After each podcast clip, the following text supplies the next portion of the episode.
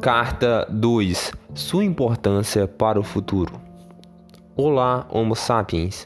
Venho comunicar-lhes sobre o futuro da sua espécie.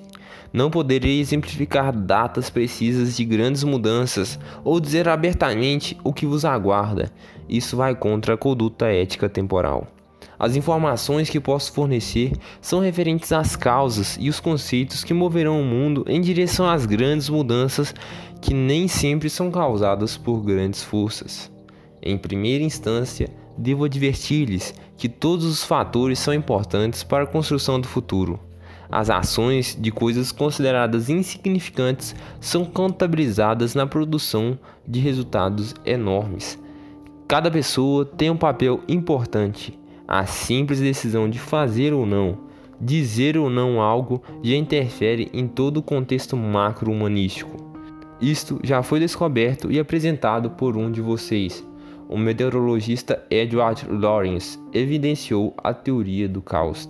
Esta seria a explicação para que fenômenos aparentemente simples terem um comportamento tão caótico quanto a vida uma alteração aparentemente insignificante no decorrer do espaço-tempo tem o potencial de trazer consequências extraordinárias. Deixe-me explicar com dois exemplos.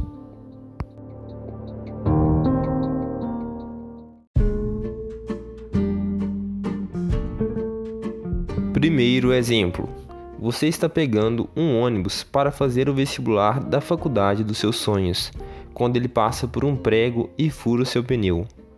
Você se atrasa e não consegue fazer o vestibular e não passa na universidade que sempre sonhou. Triste, acaba entrando em outra universidade qualquer. As experiências, a vivência, seus amigos, seus amores e seus filhos não serão os mesmos que se tivesse entrado na universidade que sempre quis. Tudo foi alterado devido àquele prego que furou o pneu do ônibus. Segundo exemplo, em uma brincadeira em sala de aula, você, um aluno do ensino fundamental, está se divertindo em uma guerra de bolinhas de papel. Quando, sem ninguém esperar, a diretora entra na sala de aula e, por uma infelicidade, você acerta uma bolinha de papel no meio da testa dela. Em dias normais, a diretora apenas daria uma advertência. Entretanto, naquele abençoado dia, ela estava com a unha encravada então, ela leva apenas você para a diretoria, deixando todos os seus amigos que também participavam da brincadeira isentos da culpa. Encaminha uma advertência, uma suspensão para você e ainda pede para chamar sua mãe, para que elas possam conversar. Você fica o resto da tarde de castigo até sua mãe chegar.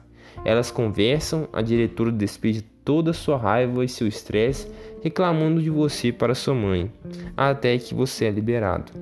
Sua mãe, muito chateada, conta tudo para seu pai. Ele não aceita e te bate com um cinto.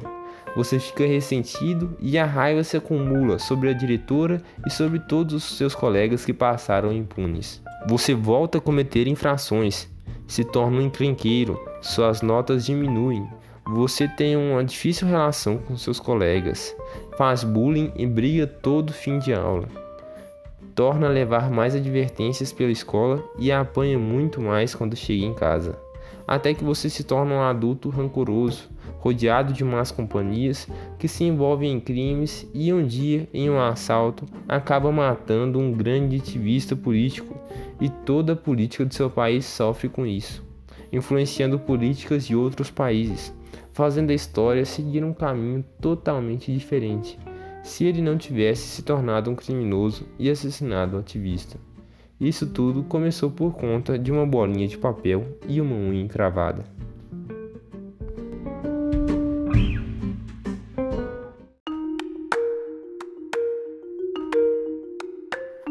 A simples existência ou ausência de algo pode ser determinante para o futuro.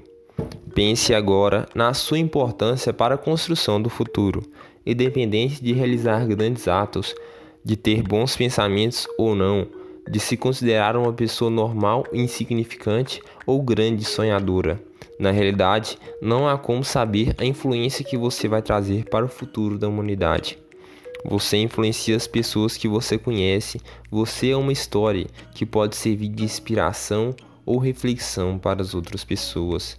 Você pode fazer sua parte e dar o exemplo para que aos poucos os outros também tenham ações melhores ou piores. O simples fato de não se considerar importante, dizer que tudo já está determinado e que nada vai mudar, você já está tomando uma atitude e que pode influenciar outras pessoas e construir um mundo fundamentado nesses pensamentos. O ser e o não ser fazem a diferença. Pense nisso. Até a próxima.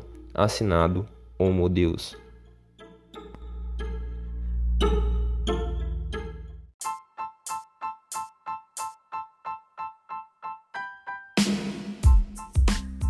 Bom dia, boa tarde, boa noite. Este foi o nosso segundo episódio de Cartas de um Homo Deus.